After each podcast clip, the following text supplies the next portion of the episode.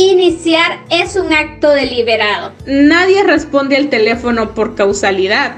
Tampoco solemos entrar en una reunión por error, ni leer un mensaje de correo electrónico sin querer. Casi todo lo que hacemos en el trabajo lo hacemos intencionalmente, habiéndolo preparado o al menos habiéndonos esforzado un poco.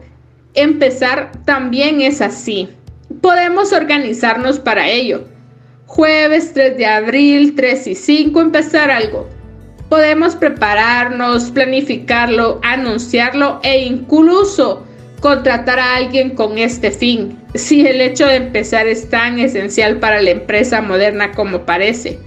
Será mejor que nos acostumbremos a hacer eso y mucho más. No es raro oír a alguien decir que está aquí para ayudarnos a planificar, analizar, revisar o incluso reparar.